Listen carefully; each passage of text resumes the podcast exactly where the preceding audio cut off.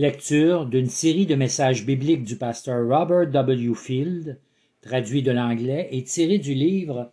Le titre de ce message est Leçon que nous pouvons apprendre du coronavirus. Chapitre 18 Les fleurs des champs. Des statistiques et des nombres nous sont révélés continuellement. À Montréal, nous vivons dans le point chaud du coronavirus au Canada. Tous les jours, nous pouvons entendre le gouvernement de notre province nous dire combien il y a de sortes de virus existants, combien de nouveaux cas sont dénombrés, combien de tests ont été effectués, qui sont les sujets les plus susceptibles d'être atteints, qu'est-ce que le gouvernement tente d'accomplir pour nous protéger, combien de personnes ont survécu, et finalement, combien de personnes sont actuellement décédées de cette infection. C'est sur ce dernier nombre auquel je voudrais que nous nous penchions pour un moment.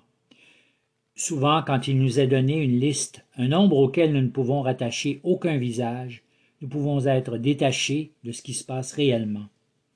Peu d'entre nous sommes au front combattant cette infection dans un hôpital ou dans une résidence pour aînés. Nous ne sommes pas les témoins et nous n'avons pas expérimenté la multitude de décès qui s'y produisent actuellement. Éventuellement, alors que les semaines passeront, nous deviendrons insensibles au nombre qui nous seront révélés.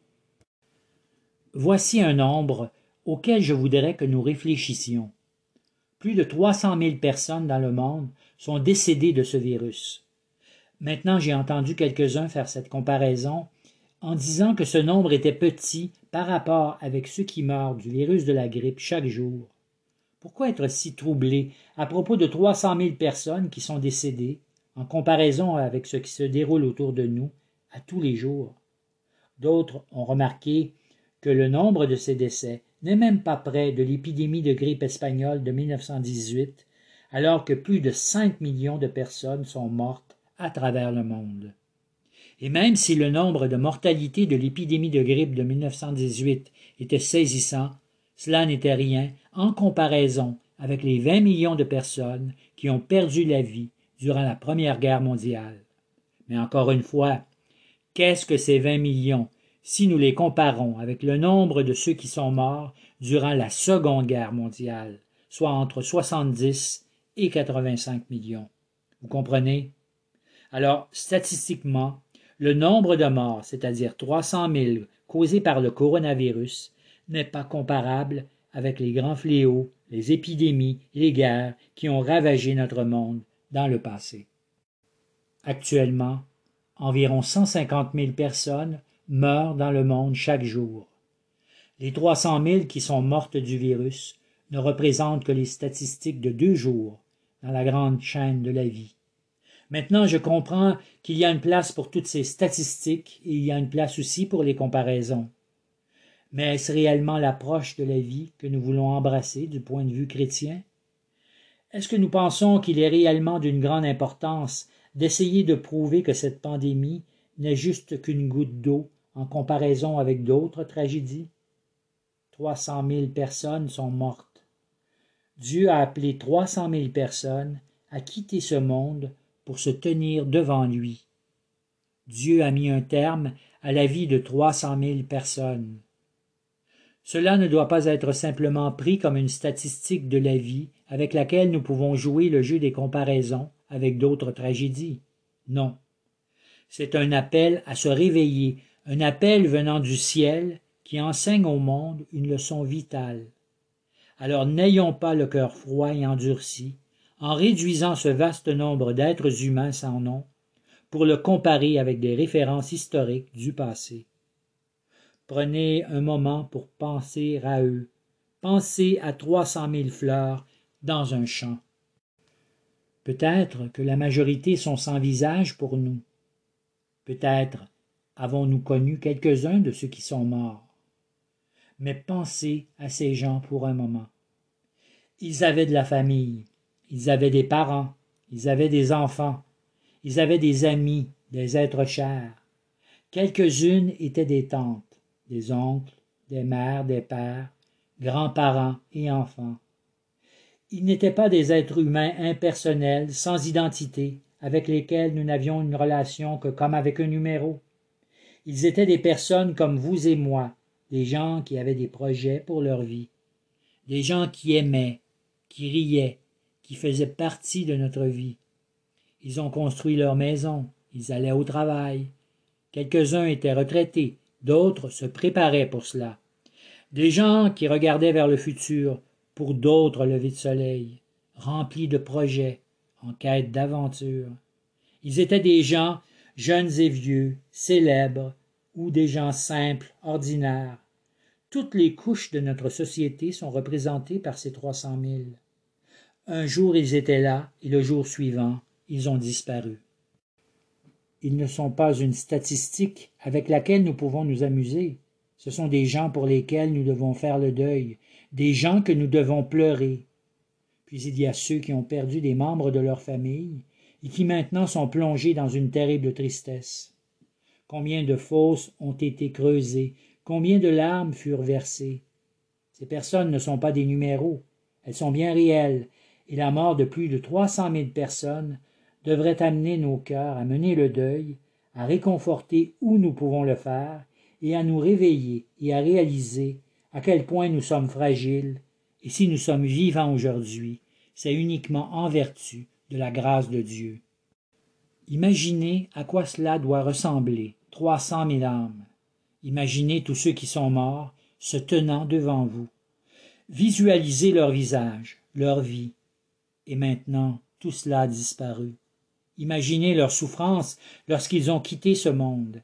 Imaginez le cri de tristesse des membres de leur famille alors qu'ils ont perdu quelqu'un qui était une partie de leur vie. Peut-être cela les rend un peu plus réels pour vous, et non pas seulement un numéro. Que ce soit trois millions ou trois cent mille, que croyez-vous que le Seigneur veut nous dire quand nous voyons un si grand nombre de personnes périr en un si court laps de temps? Ici nous apprenons la grande leçon de la fragilité, de la brièveté et de la souffrance inévitable dans toutes nos vies. David nous parle du Seigneur dans le psaume 103, versets 14 à 16. Car il sait de quoi nous sommes formés, il se souvient que nous sommes poussière. L'homme, ses jours sont comme l'herbe, il fleurit comme la fleur des champs, car le vent passe dessus, elle n'est plus, et son lieu ne la reconnaît plus. Voilà un passage qui devrait nous rendre humbles quand nous le méditons. Mais toutes ces mortalités causées par le coronavirus amènent ces versets à une perspective bien réelle. Toutes ces milliers de vies coupées en un instant. Comme nous l'entendons dans les services funéraires, la poussière retourne à la terre comme elle y avait été. L'homme, rempli d'orgueil, et qui quelquefois se croit indestructible, a été réveillé à cette réalité qu'il n'est que poussière et qu'un jour il retournera à la terre. Dieu a fait l'homme de la poussière de la terre et souffla ses narines une respiration de vie. Comme David nous le dit, le Seigneur connaît notre fragilité. Il sait de quoi nous sommes faits. Voilà notre véritable commencement et ce que sera notre véritable fin. La mort est un rappel d'où nous sommes issus. La mort nous ramène à la terre de laquelle nous avons été formés. De la poussière nous venons, à la poussière nous retournons. La mort de trois cent mille personnes nous le rappelle, nous ne sommes que poussière. David nous dit aussi dans ces versets que nous sommes comme l'herbe, comme la fleur des champs qui apparaît pour un moment, puis est coupée et disparaît. Le vent passe dessus et elle n'est plus, et son lieu ne la reconnaît plus. L'une des grandes aventures des gens actuellement, alors que le printemps fera place à l'été, c'est de commencer à semer dans leur jardin. Heureusement, les pépinières sont ouvertes, et même si nous devons garder la distanciation de deux mètres, les gens ont envahi les centres de jardin pour acheter fleurs et légumes pour les planter. Pourquoi un tel engouement, une telle effervescence pour acheter des plantes? C'est parce que nous avons été enfermés pour si longtemps. Les fleurs nous parlent de la vie, de la joie, du bonheur, de la satisfaction. Elles nous font sortir à l'extérieur. Puis, tout autour de nous, nous voyons venir l'été. Les feuilles sortent, le gazon commence à pousser. c'est la nouvelle saison. Le soleil et les températures chaudes. Voir toutes ces choses croître, fleurir, nous font sentir vivants à nouveau. Mais je n'aime pas être le porteur de mauvaises nouvelles. Mais dans trois mois sera septembre, puis le vent froid de l'hiver soufflera, toute la gloire de notre été s'évanouira. Alors nous regarderons dans le passé, et nous nous demanderons qu'est-ce qui est arrivé à l'été? C'est ce que David nous dit quand il compare notre vie avec la fleur qui passe. Parlez-en à toute personne âgée et elles vous diront toutes la même chose. Tout est allé si vite. Comment se fait-il que j'ai vieilli si rapidement?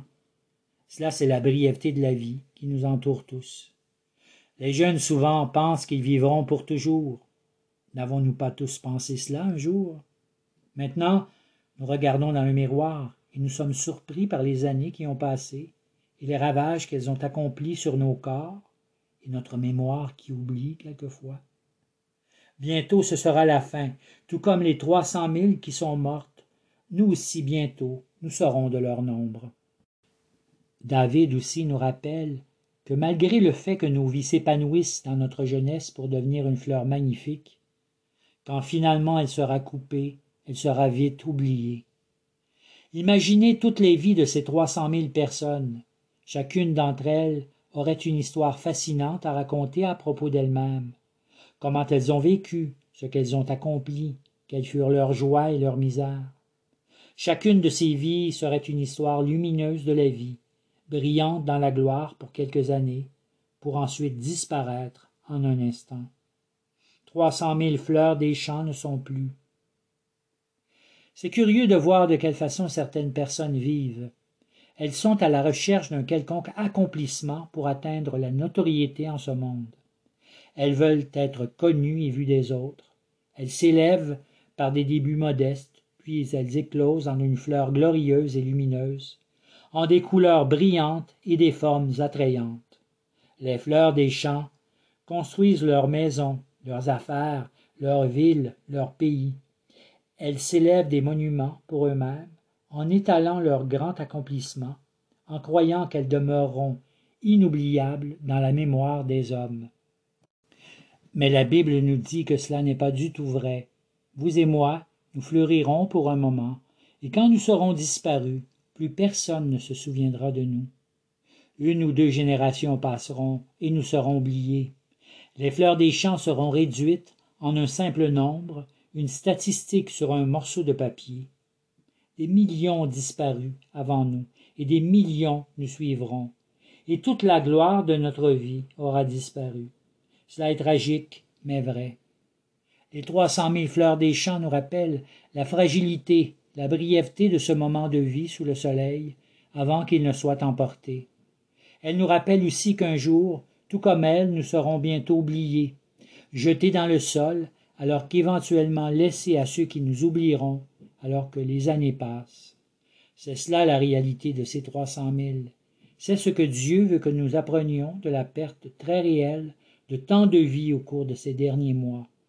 Elles ne sont pas que des statistiques et des nombres sur une feuille pour être utilisés dans des études comparatives. Ils étaient des gens qui étaient nés en ce monde et qui ont vécu ici-bas pour quelques moments avant de disparaître. Ils avaient des familles, des amis, des êtres aimés. Ils sont retournés à la poussière de laquelle ils avaient été formés. Trois cent mille fleurs des champs sont disparues. J'espère qu'à cette pensée nous sommes consternés, et aussi que cela nous fait réfléchir. Chrétiens, où est l'espérance et la joie que nous pouvons trouver au milieu de tant de tristesse, de perte, constatant la brièveté de la vie? De quelle manière pouvons-nous offrir espoir et paix dans un monde où toutes les vies humaines sont si délicates et fragiles, comme une fleur des champs? David nous aide dans cette difficulté bien qu'il nous a dépeint un portrait plutôt sombre de l'être humain dans ce passage, le verset qui suit nous offre de l'espoir et nous donne la raison de l'espérance qui est en nous. David écrit au psaume 103, verset 17 Mais la bonté de l'Éternel est de tout temps et à toujours sur ceux qui le craignent. Entendez-vous le contraste qui est établi dans ce verset? L'homme est fragile, la fleur fane, une créature destinée à une existence si brève, un homme bientôt disparaîtra de ce monde, mais considérez ce qui est dit à propos du Seigneur. Malgré la réalité que l'homme est mortel, la miséricorde du Seigneur est éternelle, et sa miséricorde sera accordée à ceux qui le craignent. Quel espoir avons-nous dans un monde rempli de mort et de mortalité? Notre espérance est dans le Seigneur qui a fait le ciel et la terre, et qui a fait l'homme de la poussière de la terre. De quoi avons-nous besoin pour survivre à cette existence mortelle? David nous dit que nous avons besoin de la miséricorde, de la grâce et de la miséricorde de celui qui nous a fait, de celui qui tient notre vie dans la paume de sa main. Dieu nous regarde, et il sait de quoi nous sommes faits. Il sait ce que le péché a fait à ce monde. Il connaît que nous sommes des créatures rebelles au meilleur de nous-mêmes, et que la mort est tout ce que nous méritons, c'est-à-dire la mort physique ainsi que la mort éternelle. Mais voici la lumière dans un monde de profondes ténèbres. Dieu est miséricordieux, et il démontre, manifeste sa grâce à ceux qui plient les genoux devant lui dans la soumission, ceux qui reconnaissent qu'ils ont péché contre lui, qui tremblent en sa sainte présence et qui s'attendent à lui pour trouver la miséricorde et la grâce. La miséricorde et la grâce sont les seuls dons qui peuvent nous élever hors de la malédiction de la mort et peuvent permettre à la fleur des champs de fleurir à nouveau. Où cette miséricorde éternelle de Dieu peut-elle être trouvée? Il n'y a qu'un seul endroit, et elle est dans la personne de son Fils, le Seigneur Jésus-Christ, Jésus, qui est mort sur la croix pour le péché, celui dont le sacrifice est pleinement et parfaitement suffisant lui-même. Il est celui qui nous appelle à nous repentir de nos péchés et à nous tourner vers lui et en son œuvre sur la croix seule pour que nous puissions recevoir le pardon et la miséricorde de Dieu. Et ce qui est si merveilleux à propos de cette miséricorde, comme David nous le décrit, c'est qu'elle est éternelle. L'âme qui pêche mourra. L'âme qui place sa confiance en Christ ressuscitera pour la vie éternelle. Voici la réponse, et voici le seul espoir pour toutes les fleurs des champs. En Christ Jésus, nous ne périrons jamais. Dieu a placé chacun d'entre nous à une époque très spéciale pour être les témoins d'un événement mondial incroyable de mort et de perte. Quand vous entendrez parler à propos des mortalités dans les jours qui viennent, ne les comptez pas froidement, les considérant comme des statistiques. Ne les placez pas simplement sur un tableau, en les conservant pour la postérité. N'utilisez pas ce nombre sans nom pour le comparer avec les tragédies du passé. Ils étaient des gens comme vous et moi. Ils avaient des noms, des visages, ils vivaient au milieu de nous. Prenez du temps aujourd'hui pour prier pour ceux qui ont perdu un être aimé. Pleurez avec ceux qui pleurent dans ce monde. Faites le deuil sur ceux qui ont trépassé, puis que leur mort soit pour nous un rappel de notre propre fragilité et de la brièveté de la vie que leur mort nous rappelle de notre grand besoin de la miséricorde de Dieu en Christ. Si vous ne l'avez pas déjà accepté, faites-le aujourd'hui. Puis, comme peuple de Dieu, apportons ce message d'espoir à un monde sans espérance. Dieu ne nous a donné qu'un certain temps pour vivre. Apportons ce message de vie à ce monde qui ne connaît que la mort. Voici quelques leçons que nous pouvons apprendre de ces trois cent mille fleurs qui sont mortes dans le champ. Amen.